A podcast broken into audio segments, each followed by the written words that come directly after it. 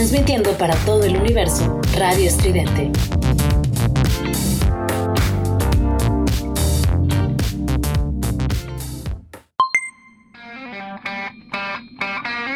Esto es Giant Metal Robot Tour con Juliet Vampiro y Eric Contreras Ayala.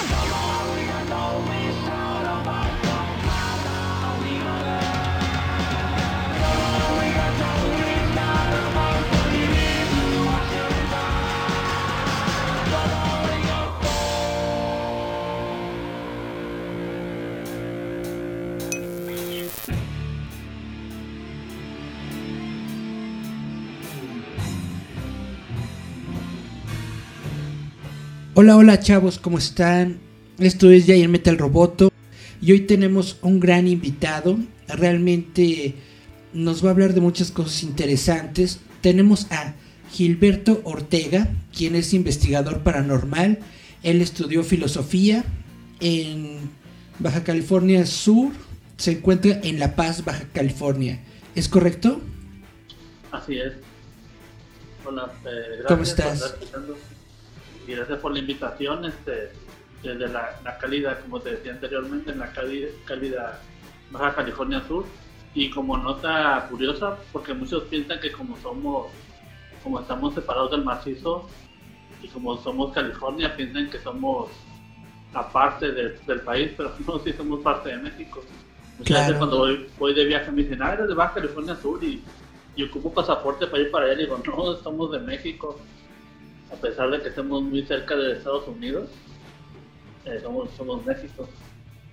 ¿Te llegan varias cosas de la, de la frontera? Ya casi no, bueno, ya nos llegan igual por, lo, por la paquetería, el correo, eso ya, ha avanzado mucho la, en la, digamos, la distribución. Eh, pero antes sí nos llegaba un poquito más. Este, de hecho, nuestro fuerte fue en, en los 80, pero no con Estados Unidos, sino con la mercancía china. Oh, Eh, porque éramos un estado libre, o sea, no éramos libres de impuestos y nos abarrotaba, se, se llenaba aquí de mercancía china. Y de hecho hay unas zonas donde hay tiendas chinas todavía que quedaron como vestigio de eso, pero pero ya se acabó la zona cero y se acabó ese negocio. Y pues la el, el comercio de lo que ustedes llaman fayuca, pues igual también aquí llegaba, pero igual este siempre he sido, hemos sido un estado muy muy no, no hermético en el sentido que no decimos que nadie hermético naturalmente porque prácticamente somos una isla, somos una península. Solo con- colindamos con, con Baja California Norte, o sea, no tenemos ningún otro estado que, que nos colinde. eso es cierto.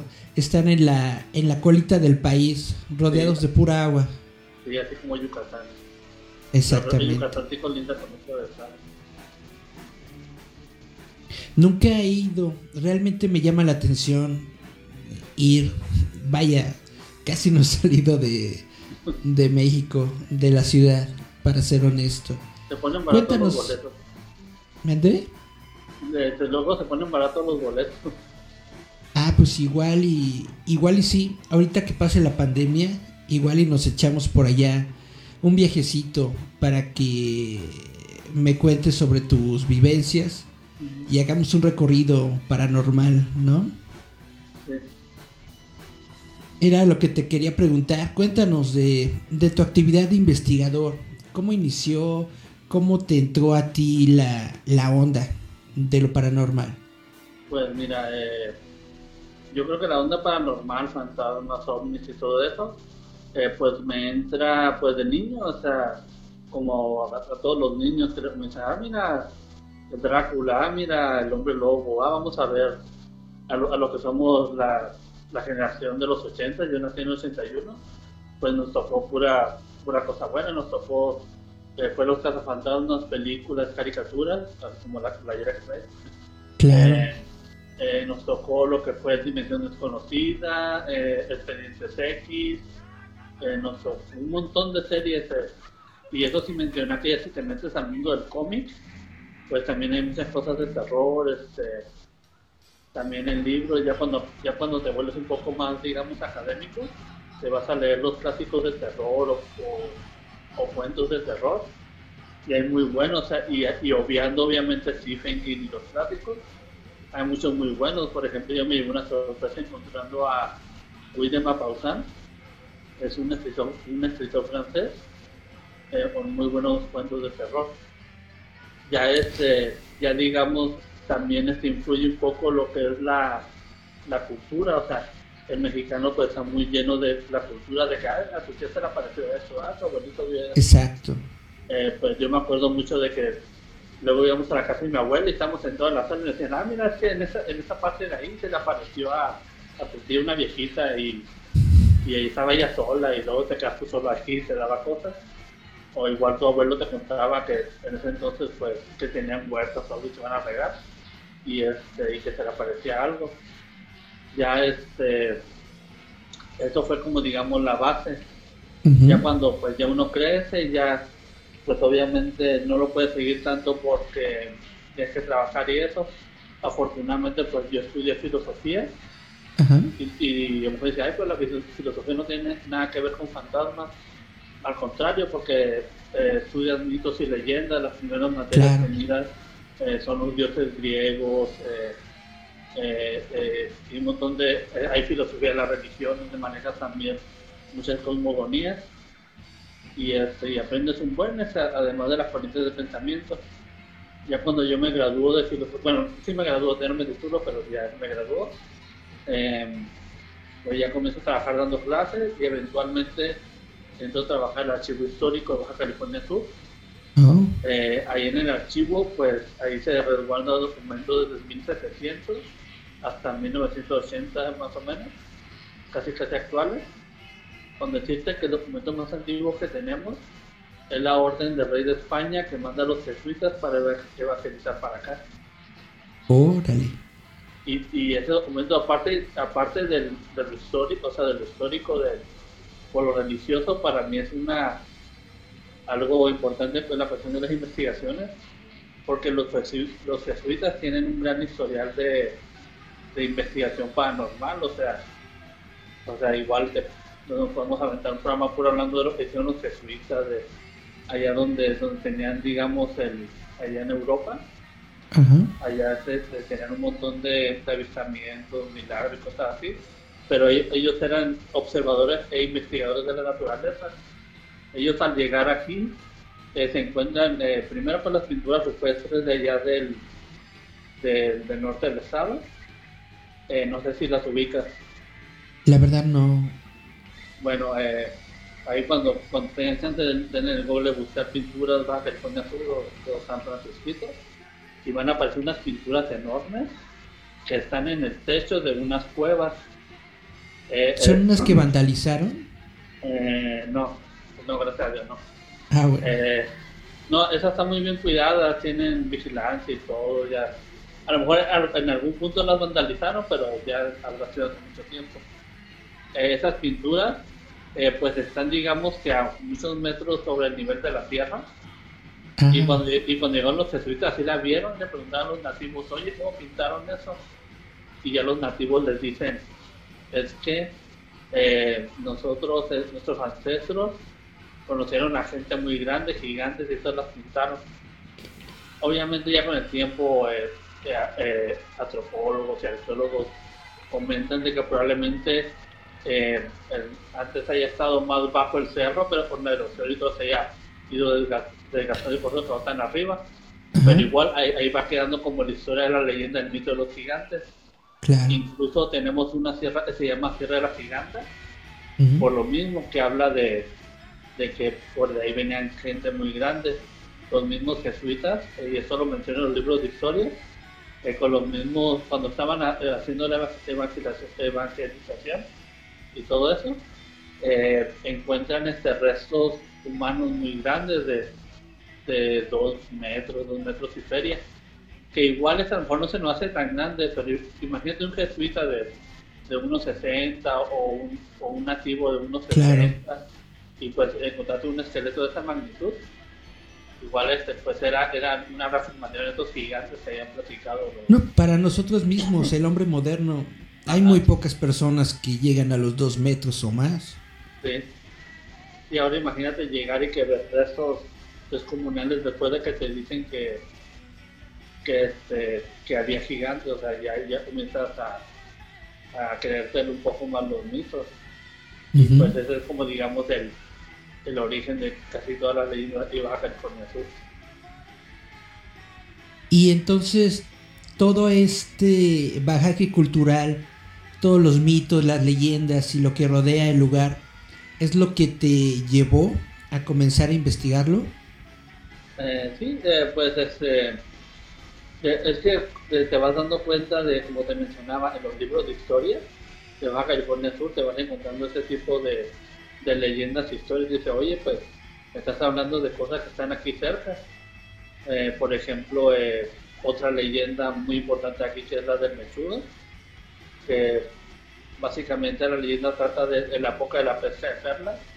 Eh, un indio, al terminar la pesca, siempre se lanzaba un último indio eh, por, la, por la perla más bonita y ese iba a ser como la ofrenda a la Virgen, en agradecimiento de que no se haya muerto nadie o para pedir, los pedía para la próxima temporada de pesca, era como la, la, la, la última perla era para hacer a la iglesia en agradecimiento.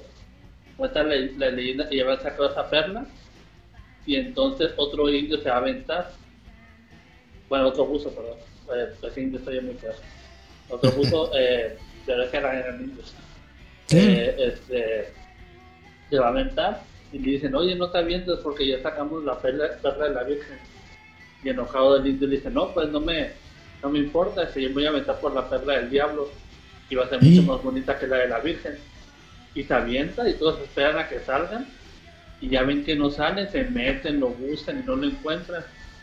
Eh, ya con el tiempo se vuelven a la pesca y muchos dicen que lo, que lo comienzan a ver ahí atorados en las algas con el pelo crecido y agarrando una perla enorme y le comienzan a decir el mechudo que pues Oh. lo castigó eh, Dios o alguien por, por andar de blasfemo Claro. y pues esto es una muestra de lo digamos de la- del aprendizaje o el o el este el, digamos digamos el aprendizaje que trae cada leyenda porque esta leyenda surge cuando es la época de las perlas y a los a los buzos se les ya se aventaron después de la temporada porque cambiaban las manejadas era muy peligroso que se puedan aventar o sea es como la leyenda ah mira la leyenda del mechudo para que no te metas no te vaya a atrapar el diablo pero más que nada para Claro. que no te lleve la corriente y te mueras ahí abajo Claro. Y entonces, ¿has estado tú en estos lugares? ¿Los has recorrido? Pues algunos sí, la, la península, si se dan cuenta, es muy grande. Este, Este, es bastante grande. eh, así que lo que los que he podido estado a la punta del Mechudo, pues no he ido porque sí está al norte del estado y, es una playa. Pero por ejemplo, hay leyendas de aquí este, eh, que tienen sus lugares muy icónicos y, y sí he ido. Por ejemplo, hay una aquí en la ciudad hay una capilla que se llama la Nimita del Camino Real. El. Camino Real fue el camino que guiaba todas las misiones de- por todo el país. E- esa animita es un niño que muere al sacrificarse por su padre, según la leyenda, y lo, lo entierran en ese lugar y con el tiempo va concediendo milagros y le, y le ponen una capilla. Y esa, y esa capilla está, sigue ahí, o sea, ya creció la ciudad, pero ahí lo de la- del camino sigue ahí y aunque en los 90 era muy, era muy bonita esa capilla porque obviamente no había tanta delincuencia y eh, había ahí este la gente le iba a dejar este rosarios de oro, muletas, cosas en agradecimiento, cartas. Y te lo digo porque yo de niño me tocó ir. Y ya este era, era como que un lugar muy muy este, se sentía la vibra de, de los de lo sagrado, de lo esotérico y todo pero ya con el tiempo este, ya le fueron rompiendo la ventana, abriendo, robándole las cosas y ahorita vas pues está, digamos el puro, el puro edificio. Ya ni la Ajá. foto del niño esta, esta, ya se la volaron también. Ah, no manches. Pero ya todos, o sea, si eres de aquí ya sabes que está ahí, pero igual si pasan va a pensar, ay mira, es una, una capilla de un muertito o algo. Pero este, ah, desgraciadamente ahorita ya pues un lugar de es un lugar donde habitan vagos. También Uy, hay edificios muy antiguos, de más de 100 años, que también albergan historias como la biblioteca Justo Sierra, que tenemos muy cerca del centro y también esa, esa sí he tenido gusto de ir a investigar. Hemos grabado psicofonías y todo. Y ahí este, pues, el primero es una biblioteca de 100 años, de más de 100 años. Eh, ahí pues eh, se tiene el registro histórico que fue pensión. Aparte pues fue, fue cárcel pública y fue sanatorio para, para tuberculosos también. Esa es la del video, ¿no? De la niña con la pelota. Ah, sí, el video se está, eh, se está moviendo. Exactamente ahí es.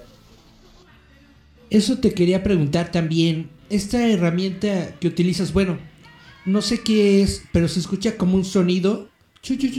Y de ahí salen como, como voces, ¿no? ¿Qué es eso? Es la Spirit Box.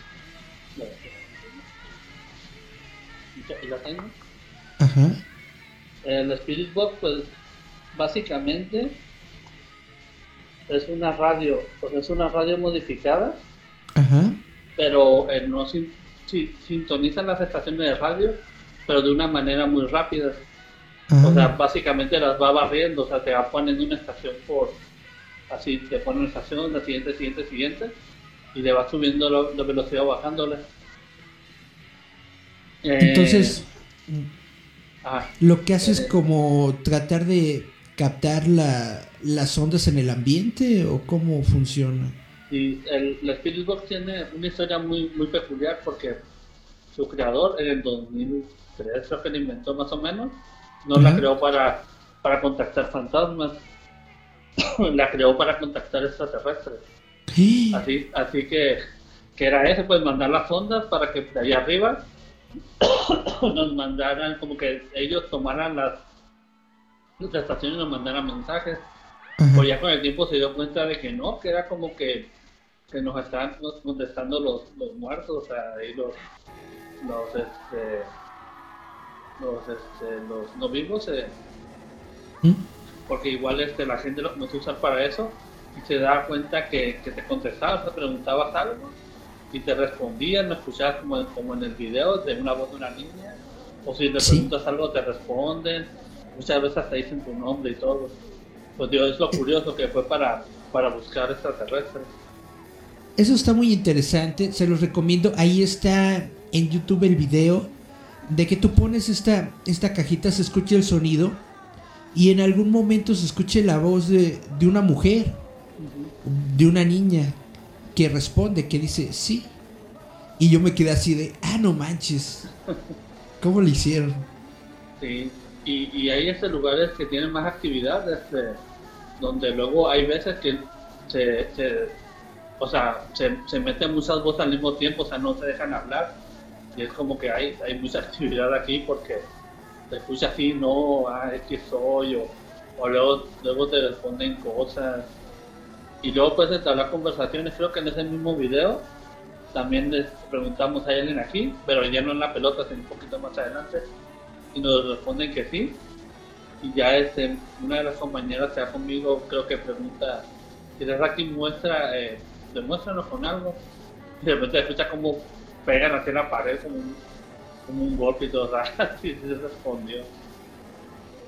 Sí, en ese este, video se escucha primero una persona, no un, un hombre. Sí. ¿No? Y ya después se escucha la niña. Ajá. ¿No les da como miedo meterse a estos lugares, ir a explorar, a ver si se encuentran algo mm, demasiado fuerte? A mí me da miedo, pero luego encontrarme gente viva. eso sí.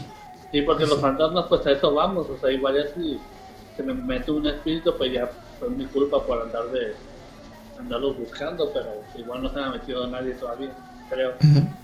Eh, pero, por ejemplo, hay un lugar aquí que se llama también está el video en, YouTube que se llama el Parque del Demonio o el Laberinto, que es un parque que en su tiempo fue un parque para niños.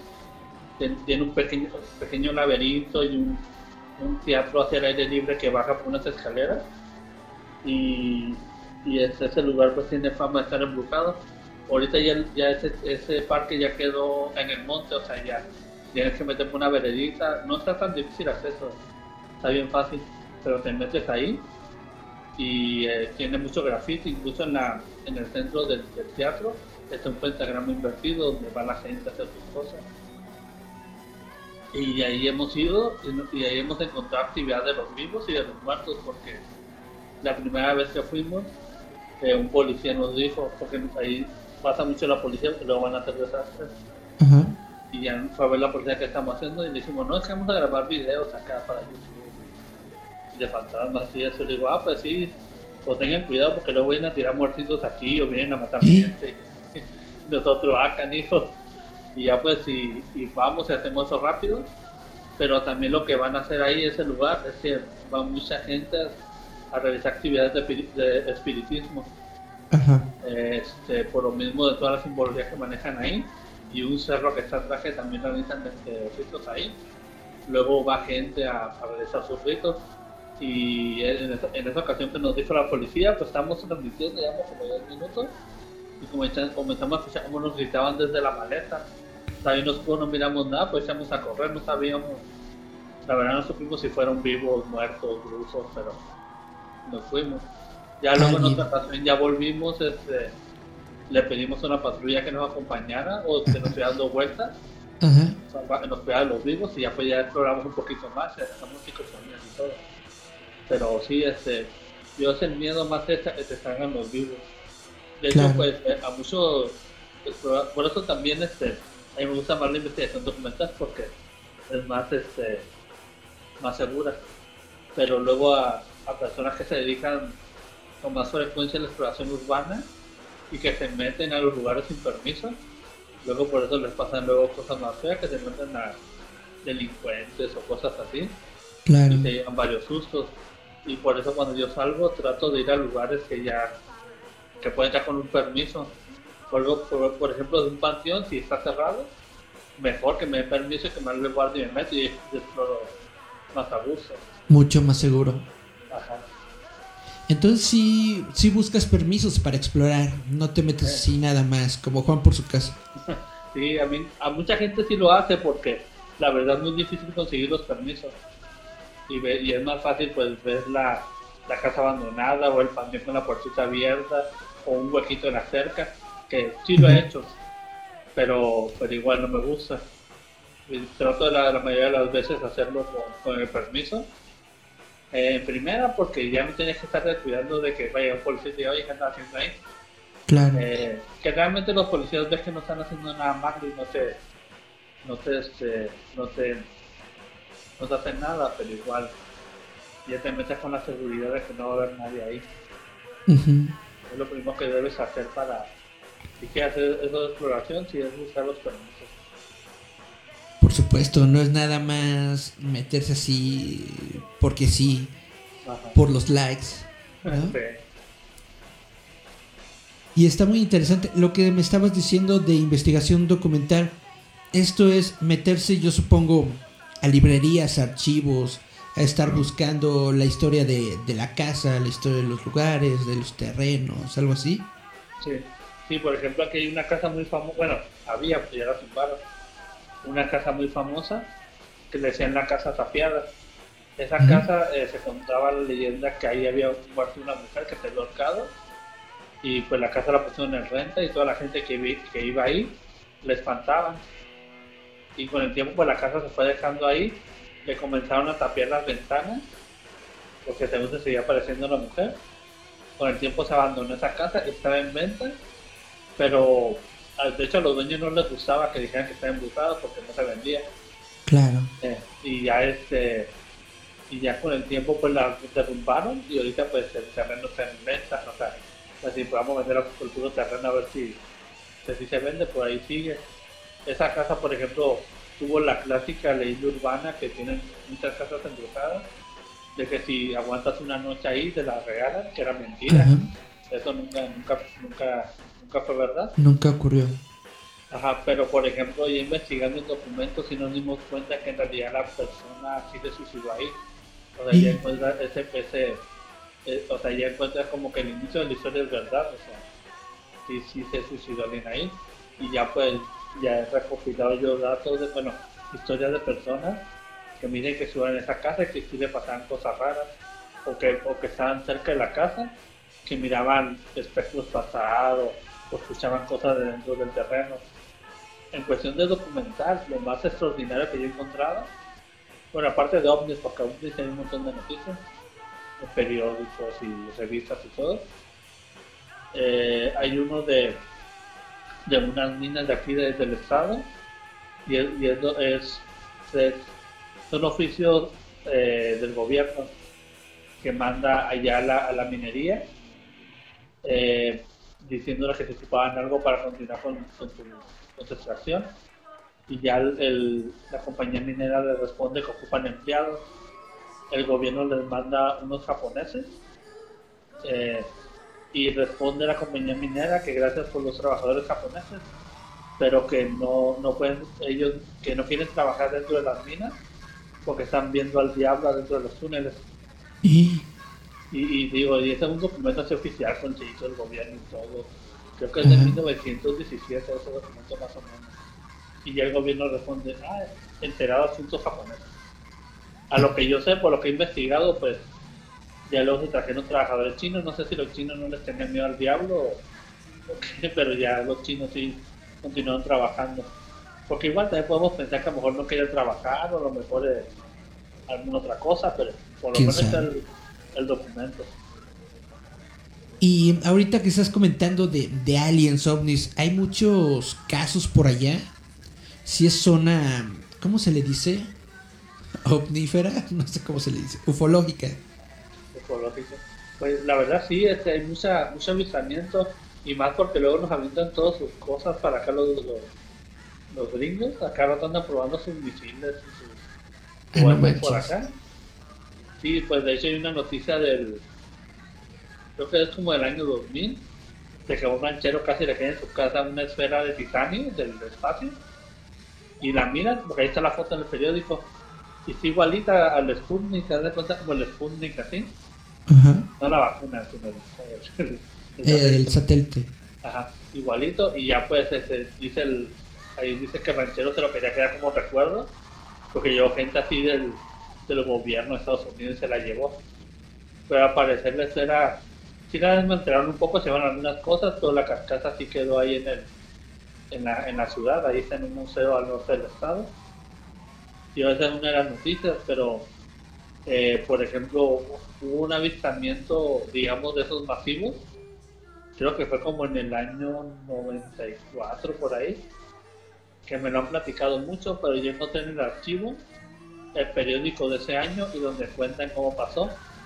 Y, se- y en, una, en, una, en un pueblo a la salida de la ciudad, eh, en la noche comenzaron a ver muchas luces, digamos, para rumbo al cerro. Y ya en la, en la mañana siguiente fueron a ver los, los que vivían ahí cerca y vieron marcas en el suelo como que algo hubiera hubiera bajado, o sea, como quemado, pero no quemado así como, como cuando prende el fuego, sino como, como que de algo muy caliente hubiera bajado y algo así redondo y muchas marcas y que de repente comenzaron a llegar mucha gente con cámaras, con equipo, pero que eran no eran de aquí, era como era que eran de Estados Unidos Ajá. y comenzaron a grabar todo. Pero en los 90, pues obviamente no tenía un celular para grabar ni nada, o sea, eso queda en los, en los registros y pues Nada más. en la nota del periódico. Pero siempre Nada más en los acuerdo. recuerdos. Sí. También es una, una televisora, este sí grabó un ovni, pero pues esa televisora ya no existe y, y los videos están perdidos y quién sabe si algún día los vaya a encontrar. Pero por ahí también ando. ¿No tiene ningún archivo? Eh, no, eh, esa televisora dio algunos algunos archivos al, al archivo histórico donde yo trabajo, pero igual apenas se está trabajando en catalogar. Solamente que con suerte por ahí salga esa, esa noticia, pero pero es muy poca la, digamos, es muy poca la información que nos dio. La televisora duró, que será 20, 30 años y nos dieron como unos 100 cassettes, o sea, no, es muy poco lo... Ah, muy poquito. Sí. Ajá. Nada más lo que lo que quisieron dar, ¿no? Sí, y luego aparte que en ese entonces pues ya sabes que no, no se da la cultura de guardar y lo que hacían que era reciclaban los videos, o sea, ah mira, vamos, ya, ya, ya pasamos el programa, vamos, vamos a volver a grabar, para grabar el programa de hoy, así que mucho se, se regrabó. y ya está perdido para siempre. Ajá. ¿Y tú sí has visto, has tenido avistamientos? Pues así este eh, ninguno muy impresionante, solamente alguna cosa rara en el cielo que se, que se mueve raro, pero no así que, que yo haya podido grabar y que diga, ah, mira, se mira bastante bien, pues no. Desgraciadamente no. Ojalá que algún día por estar molestándome se pongan de frente a los extraterrestres. pues está, está muy interesante tu plática. Realmente se nota que te gusta mucho esto y que estás llenos de historias. Pero se nos acaba e, el tiempo, lamentablemente. Así son estas cuestiones del radio. ¿Nos puedes dar, por favor, todas tus redes sociales, tu canal de YouTube, para que la gente te siga y, sepa sobre tus investigaciones?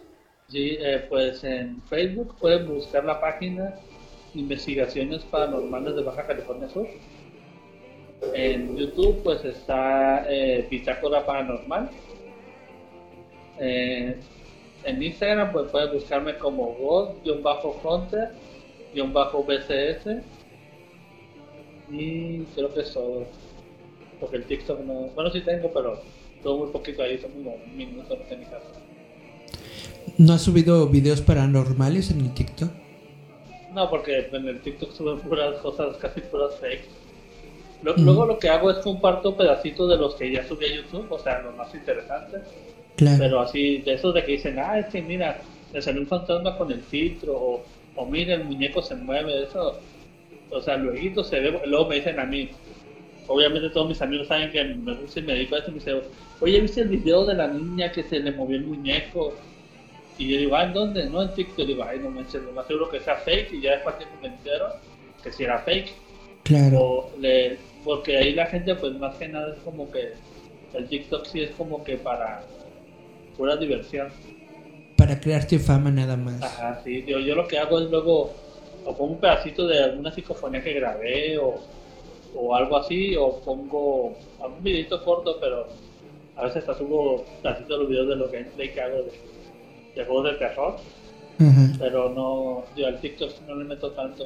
Prefiero meterle al, al YouTube, este, que ahí puedo meter igual las entrevistas que me hacen como la tuya, gracias.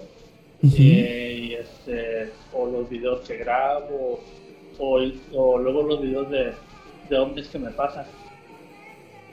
Perfecto. Pues de nueva cuenta, muchas gracias por esta plática. Realmente te agradezco tu tiempo te agradezco que nos hayas dado un poquito de tu, de tu tiempo y de, y de todas tus historias para Roboto MX. En contacto con Roboto MX. Gracias a todos. Regresamos en un ratito. A nuestro primer corte musical escucharemos la canción de Shala, Het Shala, pero de Jiken y regresamos justamente con la entrevista a Jiken. Yeah.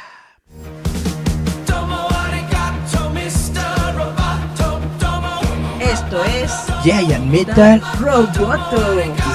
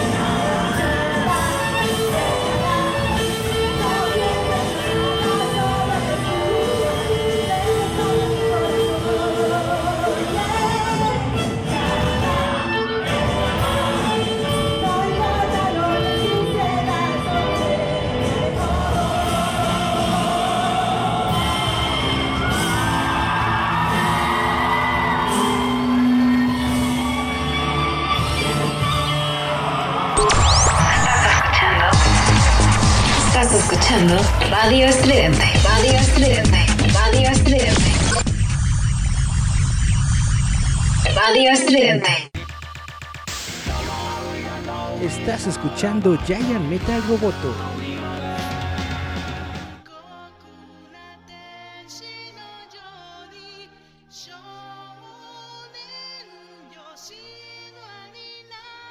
Gracias por seguir con Giant Metal Roboto y en estos momentos tenemos la fortuna de tener a la banda Jiken completamente en vivo para nosotros en esta pequeña plática comiquera de Roboto. Estamos aquí, tenemos la casa llena, por favor, preséntese todos. Hola, ¿cómo están? Soy Olinka Hidalgo, vocalista de Jiken. Por acá tenemos a... Yo, yo soy Croy. soy la bajita. ¿Quién más? Yo soy Hansi, soy la baterista de Hermanito, por favor. Eh, soy Pello, tecladista de la banda Jiken. Hola, yo soy Ranma y yo soy el guitarrista. Muy bien, ¿cómo inició este proyecto? ¿Cómo se reunieron ustedes? ¿Se encontraron en una convención o cómo fue la onda? Ah, claro. Mira, lo que sucede es de que nosotros ya habíamos antes tocado este, en, otras, otras bandas. Entonces, de repente, Corroy y yo empezamos a, pensar, oye, ¿por qué no este, armamos una banda, pero que tenga un enfoque como más metalero, ¿no?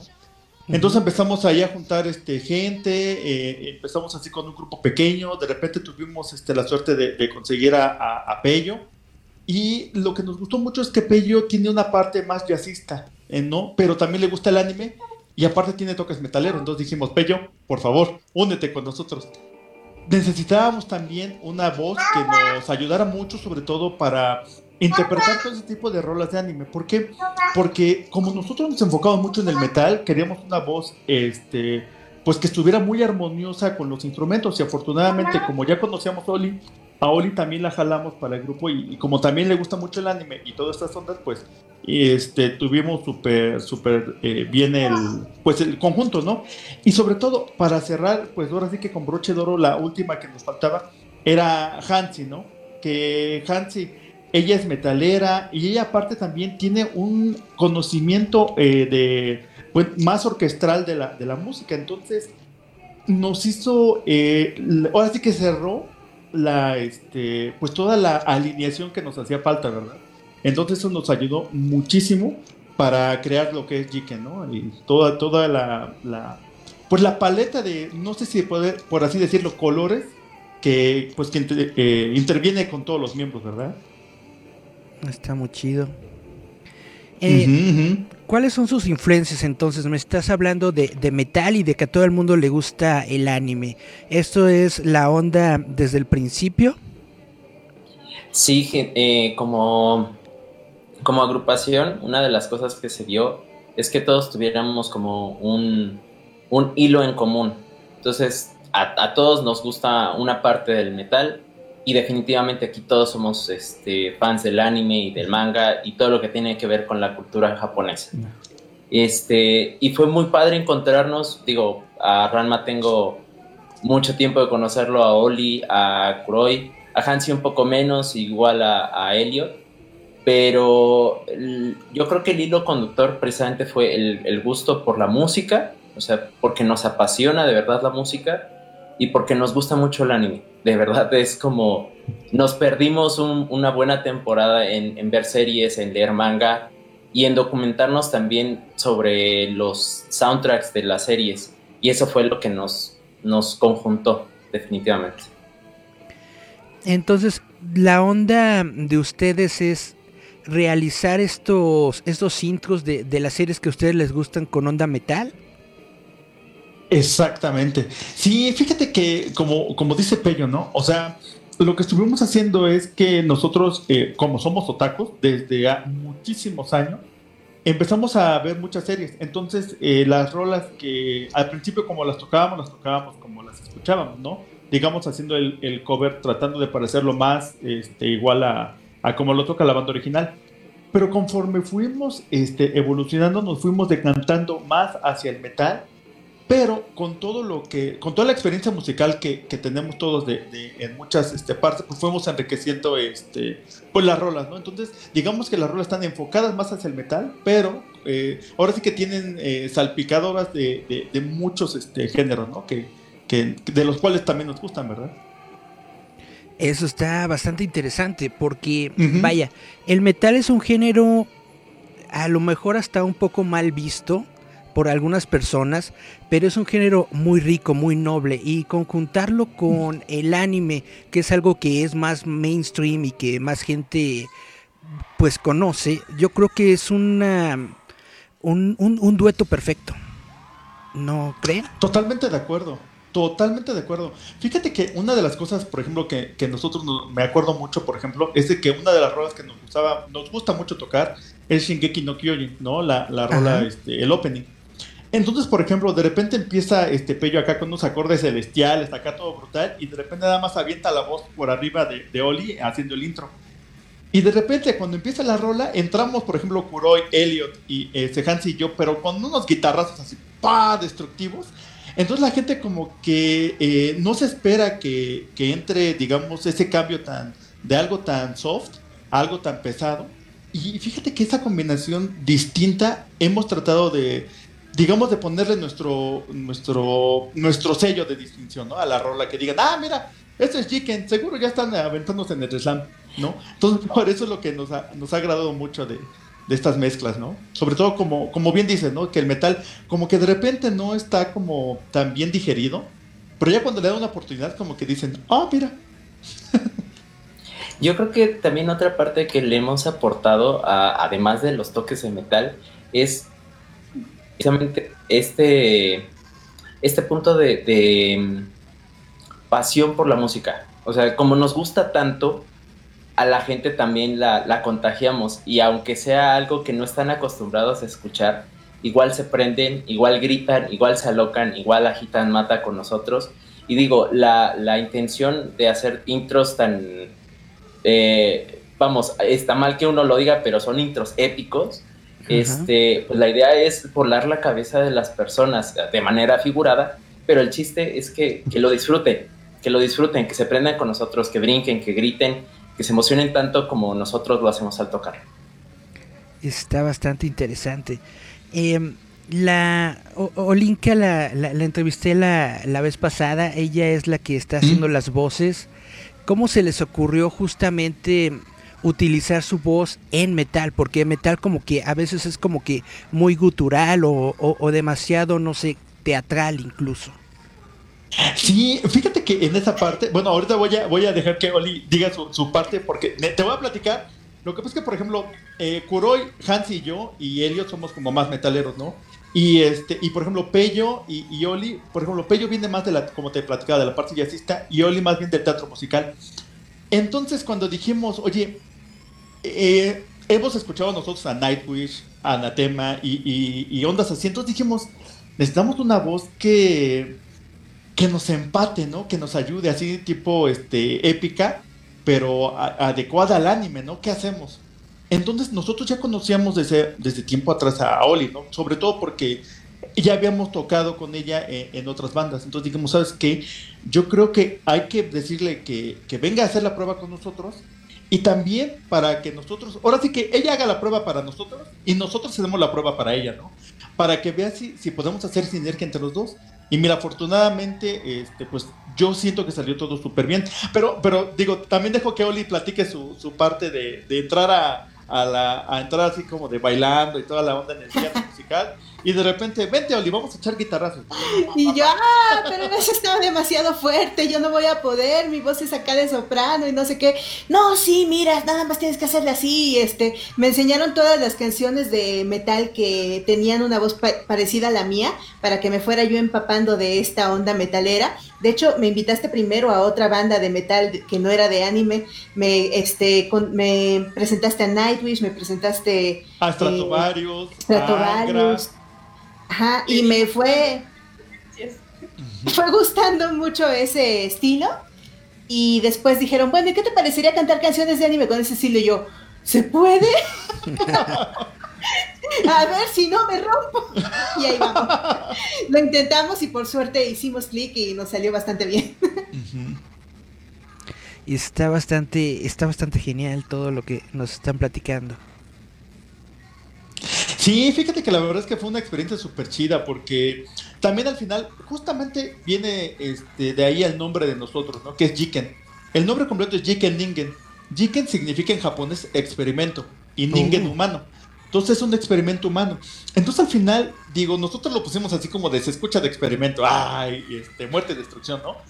Pero al final el nombre empezó a tomar otro, este, otro tema, ¿no? Porque al final sí era un, un experimento porque, por ejemplo, o sea, juntar eh, gente que nada más nos unía el amor por la música y el amor por el anime, porque todos somos este friquismos.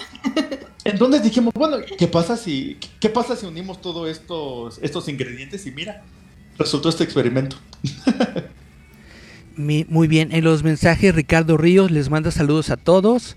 Samuel El Chama maestrazo Ricardo Ríos. dice un grupo lleno de energía, saludos. Un Hola. abrazote, un abrazote, muchas gracias. Parece que ya se nos va a unir la persona que faltaba, ¿verdad? Ah, Elliot, nuestro guitarrista. Tenemos dos Bueno, guitarristas. esperemos que sí, porque con uno no bastaba. Exacto. No, tenemos que metalear más fuerte. Nunca es suficiente. Ahorita Más que, power. bueno, más bien, ¿ustedes cómo le hacen para difundir su música? ¿Lo, lo suben a, a redes sociales? ¿Hacen conciertos? ¿Cómo, cómo está la onda? Ahorita Elliot y Ranma tienen un proyecto, este, bueno, por la pandemia que no nos hemos podido juntar ni para ir a este conciertos ni para nada. Elliot y Ranma tienen su proyecto virtual. ¿Cómo se llama? Bato Side Project. Batosai. es, es el nombre de un samurái. Claro. Ajá. Samurai sí, X. lo que pasa es que, mira, al principio, este, lo que hacíamos para eh, difundir, sobre todo todas las tocadas, era eh, por los medios, todas las redes sociales, o sea, por Instagram, por, este, por Facebook principalmente. Entonces, ahora sí que antes de esta nueva realidad, de esta nueva normalidad, perdón, eh, pues lo que hacíamos era estar tocando en convenciones. Afortunadamente tuvimos mucha suerte de, este, bueno, también con entrevistas, subiendo videos a, YouTube, ¿no? Entonces, más bien, eh, principalmente eso era la, la forma en cómo nos difundíamos, ¿no? Y sobre todo también porque queríamos empezar, por ejemplo, a grabar los discos, pero también estábamos investigando, por ejemplo, cuál es, cuál es todo el proceso, pues para que no nos terminen demandando, ¿verdad? Claro. o que nos bajen la- la- las rolas, ¿verdad? Porque es lo que luego pasa de que, este, pues dicen, ¿sabes qué? Esa rola como que yo la conozco, ¿no? Y de repente detecta Pegasus Fantasy, eh, copyright, ¿no? Y de repente Sí. te la bajan el video. Entonces, justamente estábamos en ese proceso, pero nos llegó la pandemia. Entonces tuvimos que detenernos también un poquito, este, pero pues sí, la verdad es que principalmente en nuestras redes sociales es este conforme, como vamos, este, pues anunciando todo, ¿verdad? ¿Tienen un canal de YouTube? Sí, sí, sí, sí, es Jiken TV, Kuro, sí, ¿verdad? Chicken TV, así es. Eh, sí, O es Chicken Chicken- TV. Chicken TV. Jiken TV. Ujú. Muy bien, que nos hable el, el recién llegado. ¿Sí nos escuchas? Eh, enciende hola, tu sí, micro. sí, ¿sí Oh, ya está. Ahora sí. Buen Elliot, ¿qué tal? ¿Cómo estás, men? Elliot. Se Creo que se emocionó tanto que se pasmó. Yo también me hubiera pasmado. No lo culpo, no lo culpo. No lo culpo. Pero entonces, en estos momentos de pandemia, ¿qué es lo que están haciendo? ¿Están arreglando nuevas rolas? ¿Están eh, haciendo ensayos? ¿Qué están haciendo? Mira, ahorita con la, con la pandemia lo que estuvimos haciendo es primero darnos un respiro. Porque la verdad es que este si era, o sea, ensayar cada fin de semana, este, y eran ensayos muy largos, ¿no? Entonces, este, decidimos también por salud mental, este, de todos, o sea, como, como descansar un ratito, este, darnos oportunidad de, de, este, pues de echar, pues flojera, ¿no? La verdad, y dedicarnos a otras cosas mientras, sobre todo para regresar con más ganas. Entonces, ahorita lo que estamos haciendo es que, como ya vimos que ya viene la vacuna, entonces ya, por ejemplo, ya podemos empezar ahí a, a- a revisar todo el tema de, por ejemplo, eh, hacer ya videos para, pero enfocarlos sobre todo más a las plataformas digitales, ¿no? Porque estamos viendo que este año probablemente tampoco vaya a haber toquines. Entonces, bueno, Es estamos viendo que las nuevas tecnologías nos están llevando a nuevos, este, o sea, nuevas formas de llegar a la gente, ¿no? Entonces, pues yo creo que va a ser, vamos a terminar haciendo, este, pues conciertos en, en pues así, transmitiendo, A lo mejor en vivo, streaming. en streaming, eh, videos, este, digamos, de, de- o sea, digamos nosotros grabando, interpretando la rola, o sí, video de la música, ¿no? Entonces, estamos, este, enfocándonos un poquito más para allá. Un concierto desde Sí, la claro, azotea, que- como los Beatles. ¡Oh, sí! Ah, claro. No, estaría claro. Increíble. A ver si no pasa a George Harrison, entonces dice, eso ya se ha visto. Fan de los Simpson. Simpson. bueno, Yes. Bueno, esa. Entendí esa referencia. Ah, claro. Sí. ¿Y Sí, música original? ¿También le están entrando? Fíjate que eso es un tema eh, que, que sí lo hemos tocado, ¿eh? Y es que la verdad es que la pandemia no, nos, este, sí nos, como que nos, ¿cómo se puede decir? Como que nos partió un poquito, porque La pausa ya lo estábamos, la pausa forzada. Sí, porque fíjate que eh, justamente estábamos pensando en eso, ¿no? O sea, de empezar a hacer rolas ya propias, pero es, si, si de por sí hacer los covers, eh, digamos, eh, con el toque de que se tarda un tiempo, entonces para hacer rolas originales, pues vamos a tardar más. Entonces, estábamos justamente así como empezar a, a hacer como un como un roadmap de cómo vamos a, a seguir con, con las rolas tanto propias como covers, la presentación, todo esto. Y de repente nos dicen, ¿saben qué? Pausa, hay pandemia. Y, y, pues por seguridad pues no nos pudimos reunir. La verdad es que tampoco este tipo de medios, o sea, de, de- de- de trabajar con Discord, Zoom, Teams, toda esta cosa, pues no estaba, no, no lo teníamos presente porque dijimos, pues miren, nos descansamos un mes, nos vemos en un mesecito y, y vemos en qué seis pasa, ¿no? meses. Bueno, en un Después año. tres, seis, un año. Un dijimos, año. ¡ala! ¿No? Ya se extraña. Sí, y luego, chicos, ¿cuándo nos vemos? Aunque sea para comer, no, porque este me da mellito contagiar a mi familia. Mejor no. Sí, sí, pero no. Mira, como puedes ver, ya la, o sea, no, no hemos salido La vida de ermitaño. la greña de ermitaño. Sí, entonces la pandemia sí nos detuvo un poquito. tenemos greña de ermitaño ahora. Exactamente. Pero este, pero sí, o sea, más bien como que quedamos como, como a la mitad, pero ya estamos empezando a retomar todo esto, ¿no? Todo este camino de, de la música propia y todo esto. Está- Igual yo creo que nos ha servido bastante para checar otros temas de, de preparación propia, ¿no? Por ejemplo, en mi caso he tenido chance de estudiar un poquito más, de, de escuchar cosas diferentes, de practicar incluso diferentes instrumentos ahora que he tenido el chance y, y- y el tiempo. Entonces, eh, yo creo que es parte de lo que vamos a ir aportando ya para lo que se trabaje en próximas fechas. Exacto. También no los tuve la han oportunidad invitado. de- Ah, sí. de colaborar con otro compañero que también es actor de doblaje. Este, su onda es un poco más tecnoelectrónica, pero pues ahí voy eh, haciendo el intento. Me, él, él compuso toda la música y nada más me dijo, a ver, ¿me puedes ayudar con la letra? Y, ah, mira, sí se puede. Oh, mira, ya entendí otras cosas que no había visto con los chicos y que por supuesto que las pienso aplicar cuando ellos estén dispuestos. Ah, vamos a darle con todo a la composición. recording. Oh, now recording, who's that? Oh, se supone que deberías haber iniciado a grabar desde las 7, pero bueno. Eh, ¿no, lo- n- no los han invitado a, a eventos online o cosas así? Fíjate que sí, sí nos han invitado. Nada más que el, el problema es de que eh, la parte, digamos, eh, técnica, ¿no? Porque, por ejemplo, pues yo tengo mi guitarra y todos tenemos nuestros respectivos instrumentos, ¿no? El problema es que es lo que estábamos viendo, cómo hacer el tema de las transmisiones. O sea, más bien estamos ya en el tema de, de- de cómo grabar, cómo hacer la mezcla, si este, y sobre todo por los retrasos, que todos tengamos buen internet, ¿no? Entonces, este, sí nos han invitado, pero ¿qué crees que, eh, como tenemos que planearlo súper bien para que no nos sonemos este, chuecos y todo eso? Entonces sí, sí, estamos así como viendo, y también sobre todo la lana, ¿no? ¿Cuánto hay que invertir para este para hacer todo ese tipo de, proyecciones, ¿no? Entonces sí estamos, este, sí estamos así como en ese camino, ¿no? De ver que, que- cómo, cómo se puede realizar, ¿no? Porque como que siento, no sé si les ha pasado que todos estamos descubriendo como cosas nuevas para trabajar, ¿no? Por ejemplo, todos trabajando desde casa, eh, reuniéndonos con, con herramientas como Discord y todas estas ondas, ¿no? Entonces los músicos ahora ya estamos trasladándonos a ver cómo hacer para ensayar remotamente, ¿no? Que, y, y- sobre todo nosotros que es bien raro eso, ¿no? Porque estamos acostumbrados a estar todos en un cuarto, seis horas, tocando, es eh, súper escandalazo, y acá, ¿no? Para estar súper en una comunión con todos, ¿no? A lo mejor se escucha muy exagerado, pero yo lo siento así, ¿no? Como que estamos todos así como unidos.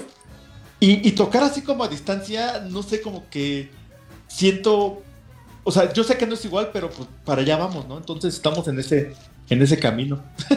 Sí, aparte descubrir la tecnología que nos permite evitar el lag, porque lo que yo toco aquí y que lo escuchen mis compañeros les va a llegar con un retraso y luego lo que ellos toquen igual a mí me va a llegar con retraso, entonces va a ser va a ser todo un show, pero vamos, es parte del reto que, que ahorita Exacto. tenemos que afrontar y pues creo que todos estamos dispuestos a ello, así que a darle.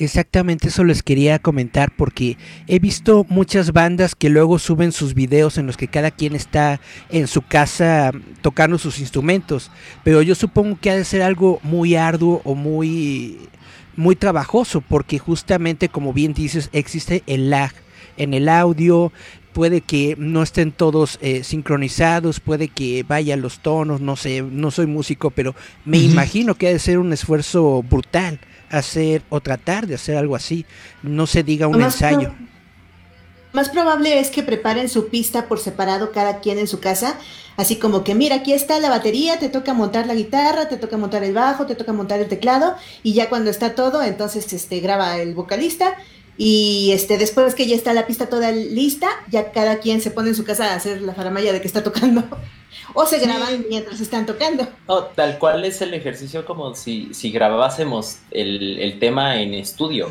tal cual. O sea, no hay menor trabajo que eso. Exacto. No, y fíjate, imagínate, si, si uno se, se molesta cuando hay lag, cuando estás eh, jugando videojuegos, ahora imagínate el lag La con los música es mucho más. Que para No, entonces sí- los sí puedes. Lo más primordial es el tiempo. Oye, el de la, la de la batería está manca, ¿qué le pasa? No, por favor. Ajá. Y, y ahora sí ya vamos a ya vamos a poder culpar a alguien, ¿no? Así de todos viendo a Hansi. Y, y- ay, y mira, ya, y- y mira, ya viste, ya vamos descubriendo nuevas formas, ¿no? De, de excusarnos, así de, ¿no me escuchaste? Es el lag. Es el internet, sí, se- me dropié.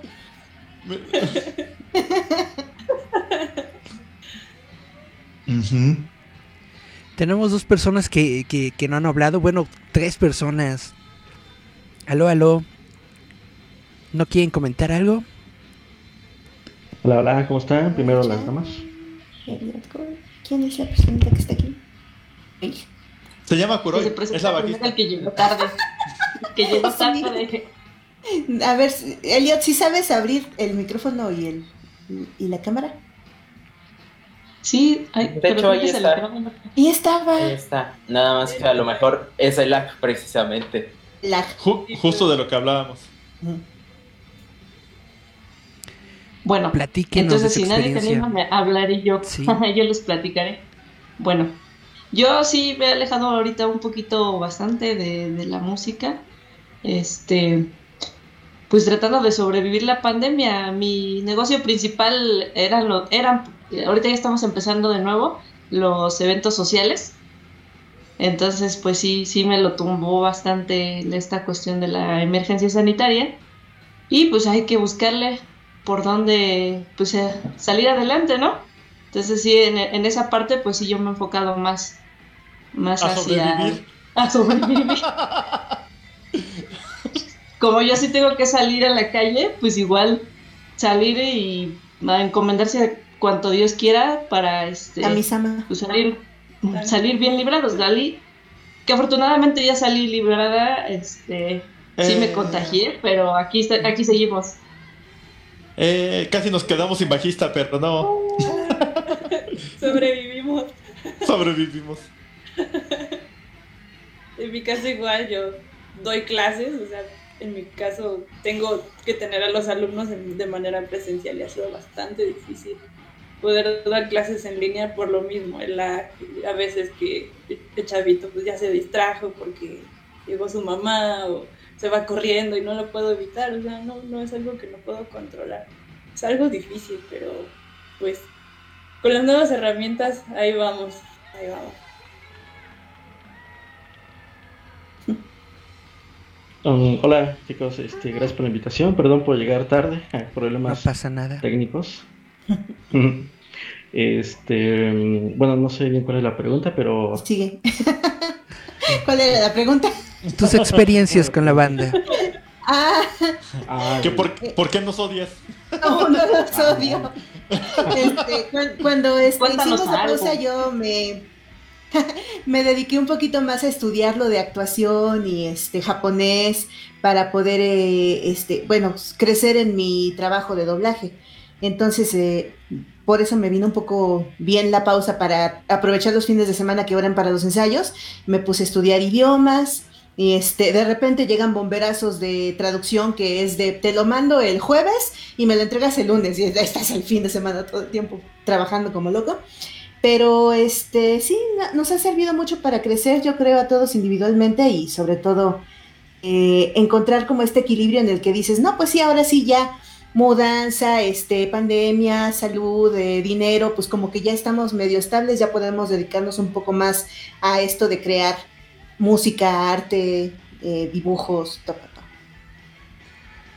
Muy bien, entonces ahorita me estaban hablando de sus limitaciones técnicas, eh, ¿Tienen ustedes algo planeado para, para este año, para el que sigue, o tienen algún lanzamiento que ustedes quieran dar a conocer?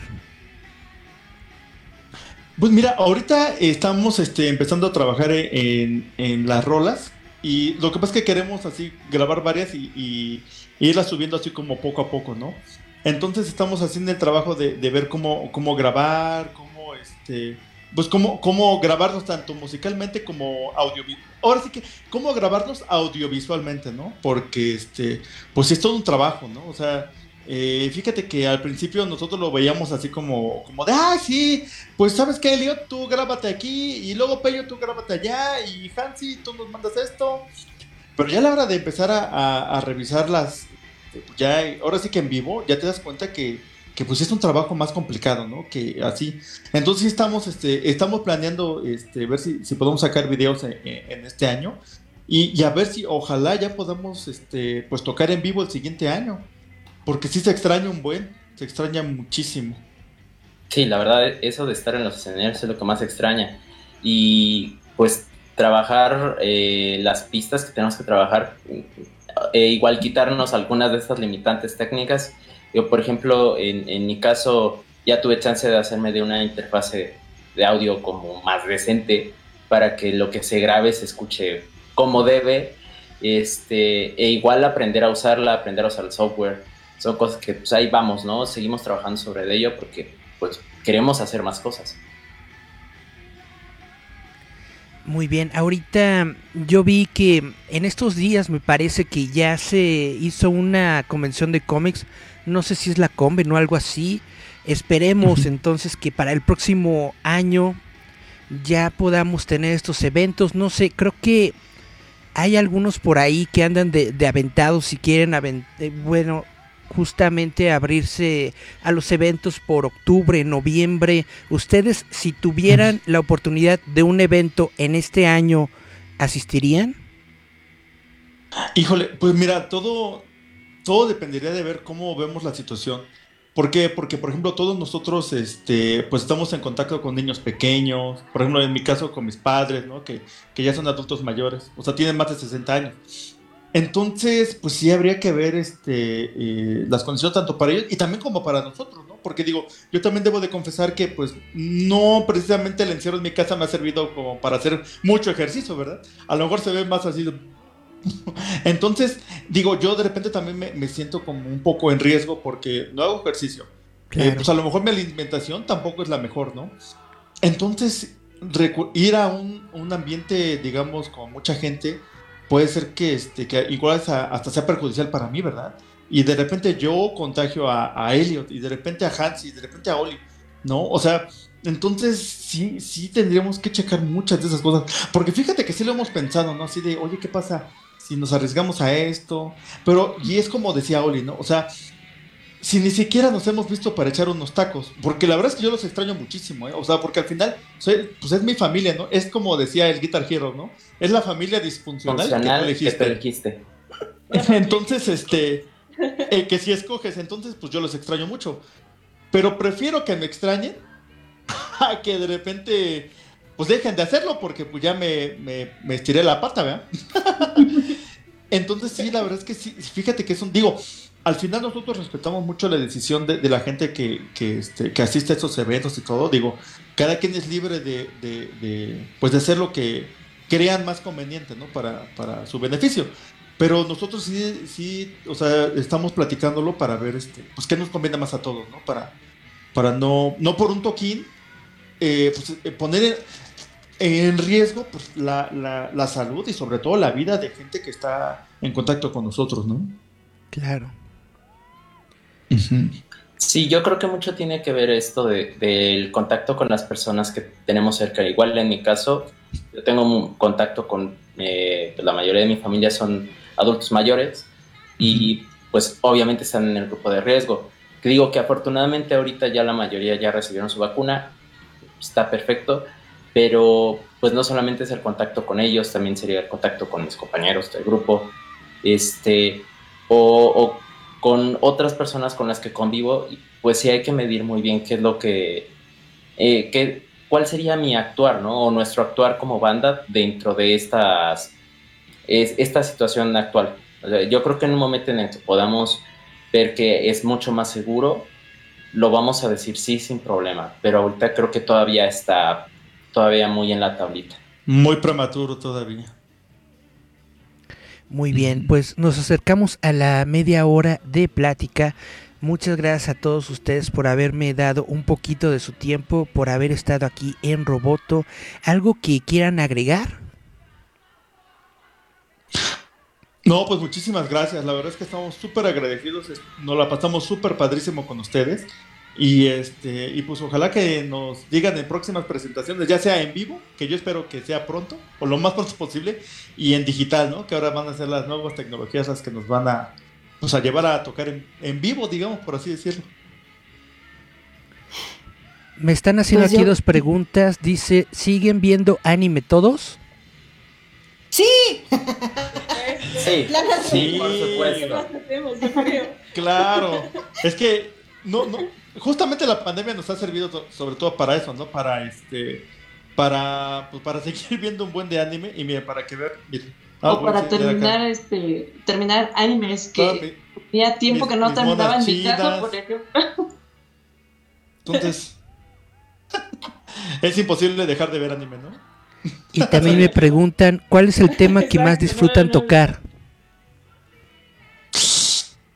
Ay, no sé. Es que Híjole. No, yo no sé si ahorita en estos momentos, eh, por ejemplo, en mi caso, influye mucho que retomé Shingeki no Kyojin y estoy traumadísima. Siempre me gustó el tema, pero ahora que este, retomé la serie, o sea, me, me, me vuela la cabeza doblemente. ¿Verdad, Croy? ¿Verdad? Sí, yo tengo que actualizarme. Yo tengo que actualizarme. Cada quien diga su tema favorito. Entonces Kuroi ya dijo que Shingeki. Entonces, Hansi, ¿cuál es tu tema favorito? Yo diría que What's Up People de Maximum de Hormone, porque esa rola me encanta cuando hacen slam, el público es increíble. siempre me, me, me pone al 100, así de, "Oh, sí, sí, sí, sí, sí. ¿Tú, Elliot? Eh, yo diría que Setsu Mobili, aunque nunca la tocamos. Hay que volverla a tocar, hay que volverla a tocar. Hay que volverla a tocar. Solamente se ha tocado, creo, una o dos veces. Las dos veces. Ajá, por ahí. ¿Reichen? Ah, ya, Reichen ya dijo. Renchan, Renchan, ¿cuál es su tema favorito? Híjole, no sé. Yo creo que estoy entre, entre What's Up People, porque de hecho, fíjate, eh, ahorita que estaba platicando lo de las voces culturales, a mí me toca hacer la voz cultural en, en What's Up People. Entonces también fue una experiencia nueva para mí, porque pues, yo siempre estaba con la guitarra. Entonces ahora tomar esa parte como vocalista, como digamos, como compañero de Oli, sí, sí es una, o sea, es bien diferente. Entonces, este, sí, es una experiencia nueva para mí cantar. Bueno, gritar. A mí se me, me vuela mucho la cabeza What's Up People. Hijo, y voy a tener que meter varias porque, por ejemplo, me gusta mucho tocar The Met with the Machine Gun, que es de Final Fantasy. Me gusta mucho que toquemos, por ejemplo, una versión que hicimos de un Ravel que nos quedó poquísima madre. Digo, está muy mal que lo digamos, discúlpenme, pero me encantó el arreglo que le hicimos. O sea, yo me quedé súper enamorado de esa rola. Este, híjole, eh, no sé. Yo creo que sería un Ravel, Shingeki no Kyojin también me, me encanta. Un Ravel y yo creo que What's Up People sería también mi, mi favorita. Y No- Digimon porque fue de mis inicios. Disculpen. Nota especial con esas dos obras que la las comentas. Eh, la de Tokyo Ghoul. No sé, yo personalmente la odiaba, la odiaba horriblemente porque la voz es demasiado aguda, no, no, son cosas que me llamen mucho la atención las voces agudas. Y este, y de la mezcla que hicimos, los arreglos, todo lo que hicimos, la terminé amando, definitivamente. Obviamente con la voz de Oli, pues Sí. ya, fue el sello que a mí me gustó mucho. Y este, y pero, por ejemplo, la de Shingeki también la odié al inicio porque para mí representó un reto tocarla. Eh, yo como bajista, pues no soy este, ¿cómo te diré? Como que de los más virtuosos, le echo muchas ganas. Este, pero eso sí me costó bastante trabajo y pero la terminé amando. También, por ejemplo, una de las que me gusta mucho tocar es uno de los arreglos que le hicimos a History Maker. History Oh, Maker de- también. History Maker de es uno de los arreglos más chidos que hemos hecho. Sí, y fíjate que justamente esa canción también, también este, engloba justamente varias cosas, ¿no? De que empieza así como muy relajada, así de, y, y viene la voz, porque entra voz, teclado, batería y, y, este bajo, y de repente empieza, llega el coro y, y él y yo entramos así, ¡paz! y madrazos, ¿no? Así. Entonces la verdad es que este, nos, nos gustó muchísimo ese arreglo también. History Maker a mí me encanta tocarlo. Yokun. No, para mí es muy difícil porque en cada una de las canciones eh, me he involucrado mucho en, en hacer cositas para cada una de las canciones. Entonces es muy difícil para mí escoger una que sea mi favorita. Amas a todos tus hijos por igual. Pero Peyo, Peyo, yo creo que tu hijo predilecto debe ser One Wing Angel de Final Fantasy, güey. O sea, Ay, no sé si ubican esa rola que es la, la rola de Final Fantasy VII, One Wing Angel. Es, Yo- es yo re- una de mis favoritas. Perdón, discúlpame, pero tenía que mencionarla. Para adelante. No, no, o sea, no te culpo. Es que eh, me ha tocado involucrarme mucho en cosas que son fuera de las guitarras. Eh, lo que es el sonido de la guitarra, el bajo y la batería son muy identificables. Pero a uno to- como tecladista es, le toca el resto. Entonces me toca hacer, La orquesta, es el me hombre toca orquesta. hacer o, o los violines, o las trompetas, o los sintetizadores, piano, lo que haga falta. Pero el, el reto aquí siempre fue no estorbarles, no quitarles ese, ese, ese punch, no quitarles ese power, no hacerlo cursi. Entonces, para mí siempre fue un reto y es algo que, que me ha satisfecho muchísimo. Entonces, es muy difícil elegir una sola. Pero, por ejemplo, me quedo. Una sí sería One Wing Angel. Shingeki no Kyojin, la de Guren. Guren no. Este. Un Ravel que me tocó hacer el, el arreglito del piano. Tuvimos que hacer como ahí unos truquitos muy padres para darle, darle un punch más, más, más interesante a esa rola sin que se escuchara chillona. Y este. Your Name, también la de. No, la Your- de. Este, no, Your la Name. de. Eh, Luces en el cielo. Luces en el cielo. Luces en el cielo. Esa can- de la película de que este, Luces en el cielo. La de Fireworks. Ajá.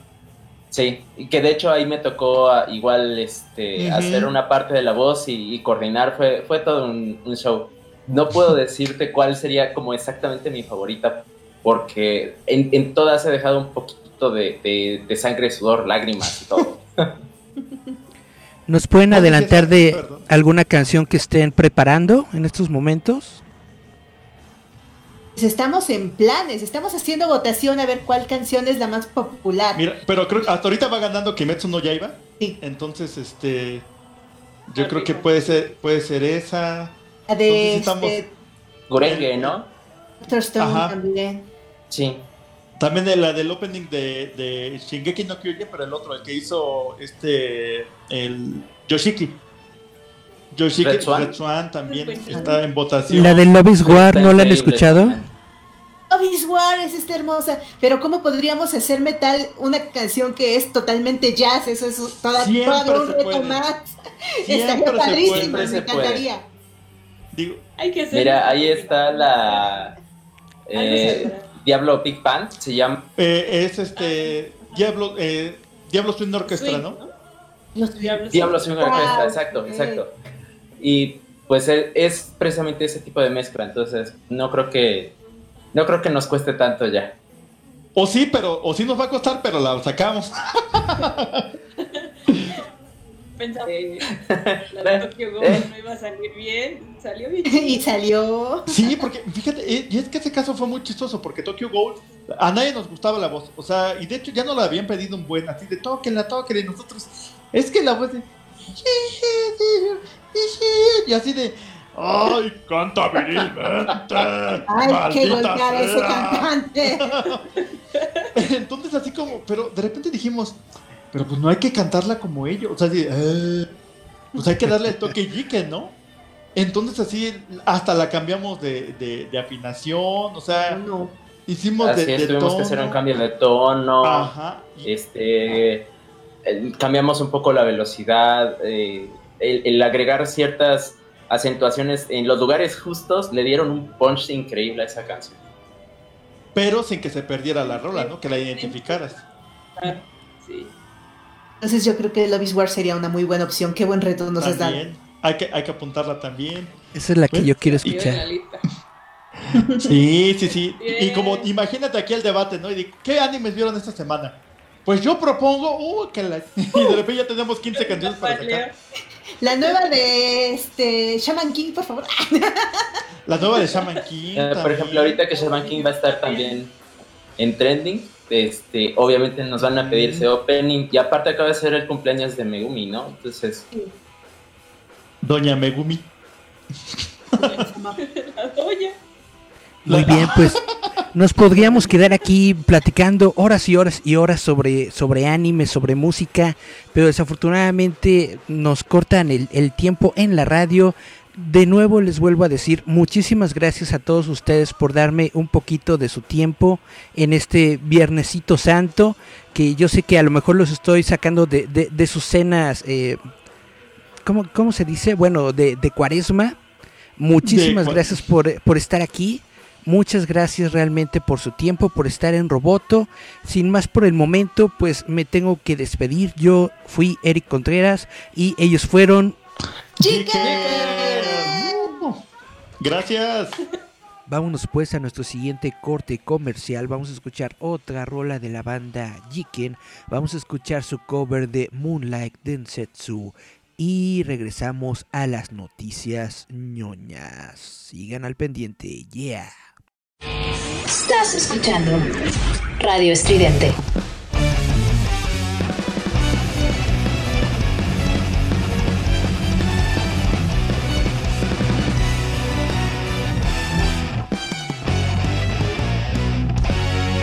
Así no puedo ser sincera sobre mis sueños, te lo confieso.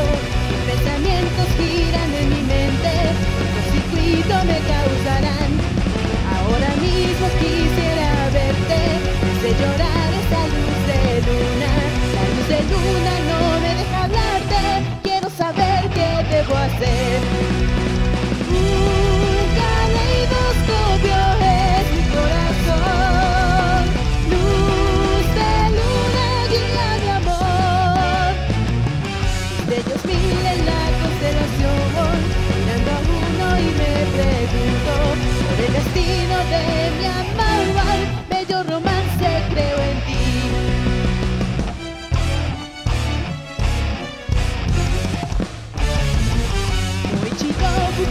神様叶えいてハッピーエンド現在過去未来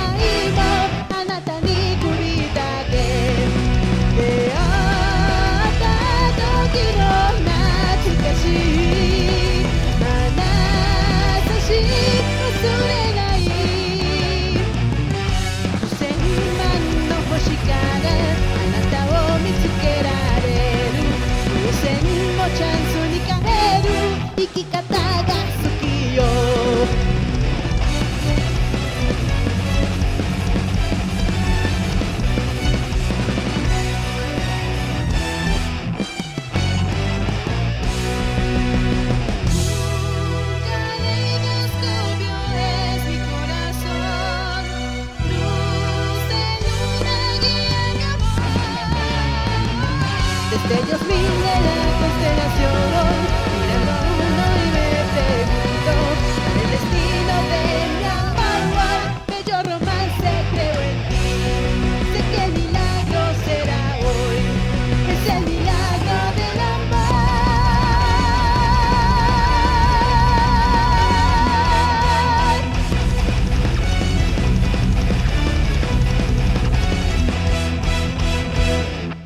Somos ruido, somos estridente.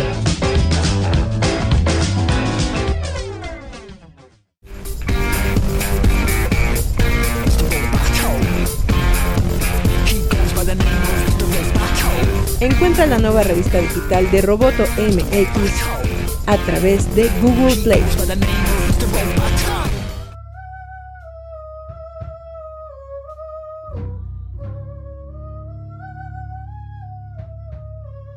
Chavos, ¿cómo están? Esto es Giant Metal Roboto, espero que estén aquí a gusto viéndonos a todos. Muchas, muchas gracias a todos los que estén por ahí. Con noticias ñoñas. Saludos Don Eric, muchas gracias. Chun chun chun. Saludos Roboto. Hola, ¿cómo están? Pues Analogic. A ver cuándo me das chance de una entrevista. Pero bueno, sin más por el momento y sin mayor preámbulo, vamos a irnos con las noticias ñoñas de la semana. Ustedes saben que se acaba de estrenar el miércoles la película de Godzilla contra King Kong. Y bueno, quiero hacer, quiero tener un invitado, así como con la Liga de la Justicia, quiero tener una persona que me acompañe a platicar de esta película. Yo estoy esperando que este invitado se concrete para la próxima semana para poder tener esta esta plática, esta entrevista la próxima semana que no esté muy alejado vaya del estreno de Godzilla contra Kong pero de cualquier forma mm, vaya les voy a dar a grandes rasgos lo que yo opino de la película. La verdad es que a mí me gustó mucho la película. Me parece que es mucho mejor que las anteriores en el sentido de que cada vez le hacen más caso a los fans. Los fans quieren más monstruos, los fans quieren más peleas y eso es lo que nos dan. Esta película está llena de monstruos, está llena de peleas y bueno, el elemento humano pues sigue ahí, ¿no? Hay muchas personas que van al cine para ver a los actores, eso es completamente cierto y hasta en las películas japonesas tú tienes actores eh, pues famosos de renombre que se encuentran justamente dando historia a lo que ocurre en las películas de Godzilla. Pero bueno el meollo del asunto siempre tiene que ser los monstruos siempre tiene que ser sus peleas. Y esto es en algo en lo que esta película yo siento que mejoró porque nos dieron más monstruos, nos dieron más peleas. Deja tú que no tenga mucha coherencia la, la, historia, deja tú que no tenga mucha coherencia lo que sucede. Eso no importa, hemos visto a Godzilla pelear contra, contra ovnis, contra extraterrestres, hemos visto en, en la primera película de Godzilla contra Kong, Kong sacaba, este, tenía poderes eléctricos, sacaba rayitos y todo, ¿no? Entonces tú deja la coherencia de lado. La, coherencia no es importante. Lo que es importante es que la película tenga monstruos gigantes y que peleen entre ellos. Punto. Esa es la esencia de una película de Godzilla. Y yo creo que esta película nos los da por completo y hasta se excede un poquito. Y bueno, la pequeña nota que les tengo aquí preparada es de que eh, si ustedes ya vieron la película, si no les doy el spoiler, eh, Godzilla contra Kong no tiene una escena de créditos finales y esta es la razón. Si bien Godzilla contra Kong sin duda resolverá quién es el verdadero rey de los monstruos, los fanáticos esperaban que se continuara la tradición de los blockbusters de Hollywood con una escena después de los créditos que nos preparara para el anuncio de una secuela. Según una entrevista en Sci-Fi Wire, el director Adam Windler ha dicho que las imágenes previamente planificadas para una escena posterior a los créditos se han utilizado en otras partes de la película. Dice, en realidad grabamos una escena post créditos pero luego terminamos usándola en la película. Esto fue en una entrevista con Sci-Fi. Es una de esas cosas donde lo filmamos como una idea y llegamos a la edición y nos damos cuenta, oye, necesitamos un momento en un determinado punto de la película. Entonces terminan utilizando esa imagen y la utilizan en un contexto diferente en la película y realmente funcionó mucho para nosotros. Ahora, Wingard se, nega, se negó a revelar que escena originalmente pertenecía a los postcréditos. Pero bueno, yo creo que no necesita mucho no necesita la, la película una escena post créditos. Él dice, creo que es al 100% una elección correcta el no tener una escena post créditos porque esta es la encrucijada para el Monsterverse. El público tendrá que votar si quieren ver más películas o no. Si la gente va al cine y le gusta la película, entonces habrá más. Creo que es mejor no meternos en ningún rincón porque en última instancia, en adelante, esas películas deben ser calibradas por lo que a las personas les gusta sobre las películas. No en el cansado sentido de los estudios, sino de una manera realista y centrada que responda a la pregunta ¿a qué está respondiendo el público? Si hay una secuela, nos vamos a enfocar cada vez menos en la historia humana y más en el estilo hiperrealista de película animada que tienen estas cintas, asegura Wingard. Creo que podemos comenzar a centrarnos más en los monstruos. Esto es algo muy interesante porque como le estaba comentando, se nota, se nota a leguas que realmente están tomando nota de las reacciones de los fans. Realmente se nota que hay alguien, no sé si sea el departamento de Warner, porque Warner normalmente eh, se, pasa las notificaciones de los fanáticos por el arco del triunfo, pero de que hay alguien, hay alguien que está continuamente monitoreando las reacciones, sobre todo de películas de Godzilla, al punto que el mismísimo director está diciendo, si hacemos secuelas, van a ser más sobre monstruos, menos sobre humanos, le vamos a hacer caso a los fanáticos. Y yo creo que esta es la razón o esta es la primordial manera en la que tú puedes hacer que las películas de, de Godzilla sigan y prosigan por años y años. Toho tuvo, vaya, Toho tuvo como 30 años de películas continuas de Godzilla sin interrupción, sin ningún problema. Y lo único que afectó a Toho fue la falta de, de recursos. Porque cada vez se hicieron más costosas las películas. Justamente como les estaba comentando, tienen también actores reconocidos de, de- de- de Japón en estas películas. Los trajes, la- los efectos visuales, todo esto, pues era ya incosteable para Toho. Entonces ellos decidieron ponerle un freno a las películas de Godzilla hasta que llegó Shin Gojira. Y bueno, han estado esperando a que justamente se terminara o se venciera el contrato con, con Lionsgate para poder pensar tal vez en crear más películas de Godzilla en Japón. Y esta es otra parte del asunto. El contrato de Lionsgate que tiene para desarrollar los personajes de Toho de Godzilla se venció el año pasado, se venció en 2020. Ahora, la película recibió una extensión justamente por la pandemia, porque esta película la debimos haber visto hace un año y se estrenó apenas hasta ahorita. No sabemos, en, en este momento sería especular, no sabemos realmente si ya se realizó un nuevo contrato o no. No sabemos si, si Legendary va a volver a realizar el contrato, si va a buscar hacer más películas de Godzilla o no. Yo creo que sí, porque porque en Japón, perdón, en China, en el mercado chino le fue muy bien. En China se convirtió en la película más taquillera de la pandemia, es decir, superó a Tenet, superó a Mulan, etcétera, etcétera. Ha tenido como 13 millones de, de dólares, una cosa así, solamente en el territorio chino. En otros países del mundo le ha ido bastante bien. Según lo que tengo entendido, aquí en México recaudaron 6.9 millones de dólares en esta película. Entonces, realmente yo creo que Legendary se puede dar cuenta de que si hay gente que quiere ver estas películas, si hay un mercado. Lo único que tienen que hacer es mantenerlas en ese aspecto original de, de Toho. Ver monstruos peleando con monstruos.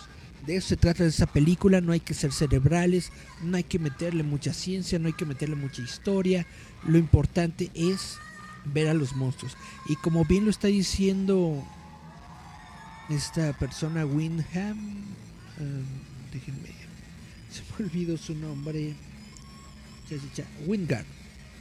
Como bien lo está diciendo Wingard, estos son adaptaciones de anime en acción real. Lo que estamos viendo es una película de, de anime, de animación japonesa, pero en acción real hiperrealista. Es básicamente eso. Eso es lo que queremos ver, eso es lo que nos van a dar. Y eso está muy genial. Eso es lo que yo les quería compartir sobre Godzilla en estos momentos y la película que ya está disponible en todos lados. Godzilla contra King Kong, contra Kong, perdón. Em, ya se puede, ya la pueden ustedes encontrar básicamente en cualquier servicio de, de live stream y obviamente se encuentra en los cines en los cines de todo México. Chun chun chun nos dice Ana Anita Gojira Forever, exactamente. Yo coincido con ese sentimiento. En otras noticias, DC cancela la película de The New Goats y el spin-off de Aquaman The Trench. Los nuevos dioses de Ava DuVernay y el spin-off de Aquaman La Trinchera se cancelan oficialmente en Warner Brothers según reporta The Hollywood Reporter. Como parte de nuestra pizarra de CC, o sea, contenido creativo, algunos títulos de desarrollo heredado, incluidos Los Nuevos Dioses y La Trinchera, no se continuarán. Dejo Warner Brothers y DC en un comunicado a em, The Hollywood Reporter. Agradecemos a nuestros socios Ava DuVernay, Tom King, James Wan y Peter Safran por su tiempo y colaboración durante este proceso y esperamos nuestra asociación continúe con ellos en otras historias de DC. Los proyectos permanecerán en sus manos hábiles si fueran a ser desarrollados en el futuro. Hay muchas razones por las que estos, razón, estos proyectos no están siendo continuados. Una de ellas se dice que tiene que ver con el corte de, Zack Snyder de la Liga de la Justicia, porque ahí aparece Darkseid y obviamente Darkseid es un personaje muy importante para una película como Los Nuevos Dioses. Él es el villano ¿no? de los Nuevos Dioses.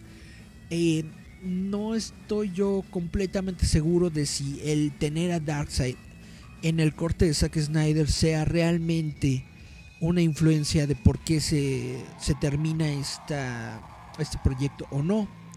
Pero los chismes, los rumores, eso es lo que están especulando. Porque se especula, aunque oficialmente Warner dijo que no, se especula dentro de lo dentro del gremio, vaya, dentro del género, la gente que, que sabe de esto, especula que de hecho sí vamos a tener nuevos proyectos de Zack Snyder basados en, eh, en DC Comics. No en películas, sino, eh, bueno, a lo mejor sí películas, pero desarrollados justamente para la plataforma de HBO Max. El problema que tienen hasta este momento es de que, si ustedes no lo saben, les platico, el, el cuate Zack Snyder tiene ahorita un contrato con Netflix. Netflix firmó un contrato por siete películas, una cosa así, de Zack Snyder, con, Zack Snyder. Eh, la primera película de estas va a ser esta de, de zombies eh, en Las Vegas, no me acuerdo cómo se llama, pero ese es el primero de siete proyectos. Entonces están tratando de ver los ejecutivos de, de HBO, de Warner Media, cómo lidiar con este contrato, si es que hay alguna cláusula de exclusividad o si pueden de hecho tener la oportunidad de realizar ellos también eh, más planes con, con, con, con, con, con Zack Snyder. Y por eso no está cerrado completamente la posibilidad de continuar el universo de Zack Snyder. Simplemente no lo han dado a conocer oficialmente porque todo esto está en pláticas, todo está en desarrollo. Eso es lo que dicen las malas lenguas ahora. Eh, Duvernay se expresó este jueves por Twitter lamentando su decepción por el desarrollo. Le, escribió a Tom, Tom, Tom King. Dice, me encantó escribir nuevos dioses contigo. Estoy molesta de que la saga de Bard, Scott, Granny, Highfather y los Furies terminaran de esta manera. Nuestro buceo en el cuarto mundo de Kirby fue la aventura de toda una vida. Esto no puede ser borrado. Gracias por tu amistad y recuerda, Dark Side Is. Y eh, de su De la misma forma, el Tom King le contestó, Ava, estoy tan increíblemente orgulloso del trabajo que hicimos, fue una alegría verte y traer tu pasión y talento a estos personajes. Realmente sentí que el legado de Kirby estaba siendo honrado aquí y desearía que pudiéramos haber seguido. Y tú dirás, que, payasos pudieron haber este, simplemente escrito por correo electrónico y que, que se querían mucho y ya. Obviamente lo hacen en Twitter para hacerlo público. ¿Y por qué lo hacen público? Para que la gente proteste o para que la gente haga algo. Que diga, oye, sí queremos ver este proyecto. Oye, sí queremos ver a los nuevos gods. O sea, quieren hacer un, hacer un. Gracias, Marcos Sáenz me dice que Army of the Dead es como se llama la, película de, de los zombies en Las Vegas. Tienes toda la razón, se me había olvidado. Army of the Dead es la que va a salir ahorita en Netflix. Bueno, yo es, es, es, lo, es, mi opinión. Quieren hacer un Snyderzazo y, y, ver si pega, ¿no? Que la, que, que, la gente, que los fans lo empiecen a, pedir, que hagan su hashtag, ¿no? Este, New Gods, una onda así. Yo, es lo que yo opino o pienso de por qué lo hacen públicamente en Twitter. Obviamente no es nada más porque sí, sino quieren buscar algo, creo yo. Y bueno, eh, James Wan era el que estaba haciendo el, proyecto de la trinchera. Él fue quien dirigió Aquaman en 2018. Y bueno, según lo que se dice, la película exploraría aún más la raza de las malvadas criaturas del fondo del mar que combate Aquaman. Y bueno, estos dos proyectos están descartados por completo, a según. A según, al menos de momento, por el momento. De todas formas, hay un montón de proyectos ahorita que se encuentran en desarrollo. Se supone que está la, serie de televisión basada en, el universo de, Gotham. La, serie de televisión del cuate este que, lucha, ¿cómo se llama? John Cena. Basado en su personaje de, de The Suicide Squad, en fin. De que hay proyectos de DC Comics para dar y regalar, hay un montón. Entonces pues tampoco estamos como súper tristes de que se haya cancelado los nuevos dioses. Sería chido verlo. o a lo mejor cancelan los nuevos dioses para dárselos a Zack, Snyder. Quién sabe. Puede ser. Son los chismes, los rumores. Chan, chan, chan. En otra noticia les quiero platicar que los nuevos mutantes por fin van a llegar a streaming pero van a llegar a través de HBO Max. Esta película que de plano fue muy, pues muy mal tratada, muy maltratada por Disney, muy maltratada por, por Fox. La, la, la cancelaron varias veces, bueno, no cancelaron, la atrasaron varias veces y ya hasta que por fin la vimos, pero de forma limitada, etcétera, etcétera. Bueno, todavía hay drama con los nuevos mutantes. ¿Por qué? Porque viene a HBO Max, no viene a Disney o a Hulu. Dice, finalmente los nuevos mutantes estarán disponibles para transmisión en abril. La película de X-Men con tintes de terror estará disponible en HBO Max el 10 de abril, que es cuando comenzará a transmitirse. Ok, si están un poco confundidos por esta plataforma, es comprensible, seguramente una película de X-Men producida por Fox debería estar en Disney o Hulu, ya que Fox fue comprada por Disney, sin embargo hay algunas complicaciones, en resumen, contratos preestablecidos que estaban vigentes antes de que Disney adquiriera Fox. Entonces por estos contratos, la película se va a ir a HBO Max antes que a... Bueno, que a, cualquier otra, otra plataforma. Lo cual es bueno, ¿por qué? Porque todo lo que llega a HBO Max es pirateable y lo vamos a tener en la Bahía Pirata el mismo día. Entonces básicamente el 10 de abril vamos a poder ver por fin bien la película de los nuevos titanes en HD, 4D, HK, etcétera, etcétera, en formato digital. Chan, chan, chan que Disney aún desprecia a los mutantes. Siempre es, son como sus hijos bastardos. Están ahí, pero en nombre nada más. Chun chun chun. Les quiero platicar que es algo que ya habíamos platicado en otro programa. Sony Japón está haciendo una reestructuración y esta reestructuración ha llevado a un éxodo masivo de desarrolladores. Chun, chun. La reestructuración en curso de Sony Japón ha llevado a un éxodo masivo de desarrolladores detrás de los títulos clave de PlayStation como Demon Souls de PlayStation 5, Gravity Rush, Bloodborne, The Last Guardian y más. Uh, no, sí. Títulos insignia. En febrero, Sony confirmó que el Japan Studio de PlayStation se reorganizaría en torno al Team Asobi, la unidad de desarrollo detrás de Astros Playroom. Es probable que el desarrollo propio en otras partes del estudio cese o se reduzca y otros departamentos como localización, producción externa y gestión de IP se trasladarán a PlayStation Studios. Desde esta noticia, varios miembros claves de Japan Studio han anunciado su salida de la empresa. El director de Demon Souls, eh, Gavin Moore, anunció hoy que dejará Sony después de 24 años en la compañía. Tómala, pues, realmente no soy experto, no tengo idea de qué tanto afecte este éxodo. Debe de afectar, por supuesto, al mundo de los videojuegos y a Sony en particular. Y, pero, pero bueno, ¿qué se puede hacer? No? Así son las compañías, así son las reestructuraciones. A lo mejor salen con un nuevo estudio, a lo mejor sale algo bueno y más chido de todo esto. No lo sabemos. Lo único que les puedo decir es que así están las cosas en estos momentos en Japón con esa reestructuración.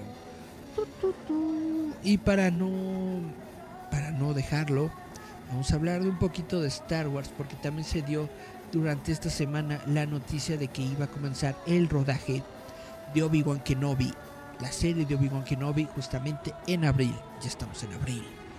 Tan chan chan. Obi-Wan Kenobi, la nueva serie original exclusiva para Disney Plus, protagonizada por Iwan McGregor como el icónico maestro Jedi, iniciará su rodaje en abril. La historia comienza 10 años después de los dramáticos eventos del el episodio 3, La venganza de los Sith, donde Kenobi enfrenta su mayor derrota, la caída y corrupción de su mejor amigo y aprendiz de Jedi, Anakin Skywalker convertido en el malvado Lord Sith, Darth Vader. Bueno, Obi-Wan Kenobi es dirigida por Deborah Chow, directora de dos episodios aclamados por la crítica de The Mandalorian, primera temporada. La serie también marcará el regreso de Hayden Christensen en el papel de Darth Vader. Completan en el elenco Moses Ingram, Joe Egerton, Bonnie Please, Kumal Nanjiani, Indira Barma, Rupert Friend, O'Shea Jackson Jr., Sun Yang, Simon Kessel y Benny Safdie. Bueno, lo que a mí me parece muy importante de esto, o relevante, es de que Joel Egerton y Bonnie Please eh, son los actores que interpretaron a Owen y Beru Lars en, en el episodio 3 de Star Wars. Entonces, si van a regresar los Lars, eso debe significar forzosamente, según yo, que debe de haber un bebé Luke. Chan, chan, chan, chan. Veremos a un Luke Skywalker de 10 años diciendo, oh, tío Beru, tía... No, perdón. Tía Beru, tío Owen. Llévenme a... ¿Qué, hacen en Tatooine? Sacar eh, agua de las piedras. Bueno, es, es, es interesante poder tener la posibilidad de ver a Luke Skywalker de 10 años es algo interesante. Poder ver la posibilidad de que eh, Obi-Wan Kenobi se enfrente o de alguna manera vea de nuevo a, a, Anakin ahora convertido en Darth Vader es interesante.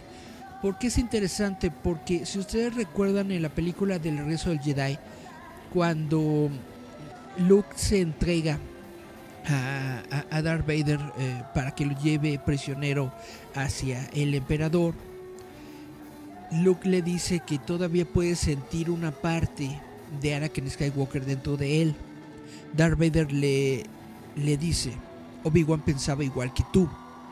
Y tú dices, ¿cómo es posible que Obi-Wan pensara lo mismo si la última vez que se vieron prácticamente lo, lo dejó tumbado en, en la lava, lo dio por muerto y le dijo, Fuchi, sáquese de aquí. Probablemente es porque no hemos visto esa parte en donde se vuelven a reencontrar y Obi-Wan justamente dice eso. Todavía hay algo de Luke Sky, perdón, de Anakin Skywalker dentro de ti, Anakin. O algo parecido, ¿no? Es interesante, al menos para mí como fanático de Wars me parece muy interesante. Ahora también les quiero platicar que hoy es jueves, mañana viernes, como todos los viernes, es el nuevo episodio de la serie del momento Falcon y el Soldado del Invierno. Va a ser el episodio 3 el día de mañana. Vamos a estar a mitad de temporada porque como ustedes saben, este está dividido solamente en 6 episodios. Chun chun chun. Entonces el día de mañana probablemente a las 2, 3 de la mañana voy a estar viendo el episodio. Como a las 4, entre 4 y 5 de la mañana voy a estar subiendo mi reseña a roboto.mx. Así que si les interesa leer mis opiniones ñoñas sobre Falcon y el Soldado del Invierno, chequen el sitio web de roboto.mx mañana. A la hora que, que puedan, en la tardecita, bla, bla, bla. Por ahí va a estar mi reseña del episodio. Y bueno, por el momento esto es todo lo que les tengo yo para compartir sobre noticias ñoñas que han estado apareciendo en esta semana. Espero que sean interesantes para ustedes a través de www.radioestridente.com.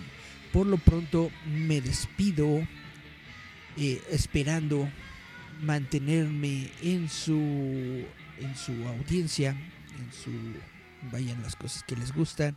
Esto es Giant Metal Roboto. Nos escuchamos la próxima semana, próximo dominguito a las 6 de la tarde aquí por www.radioestridente.com. La casa, la segunda casa de verano de Roboto MX. Yeah.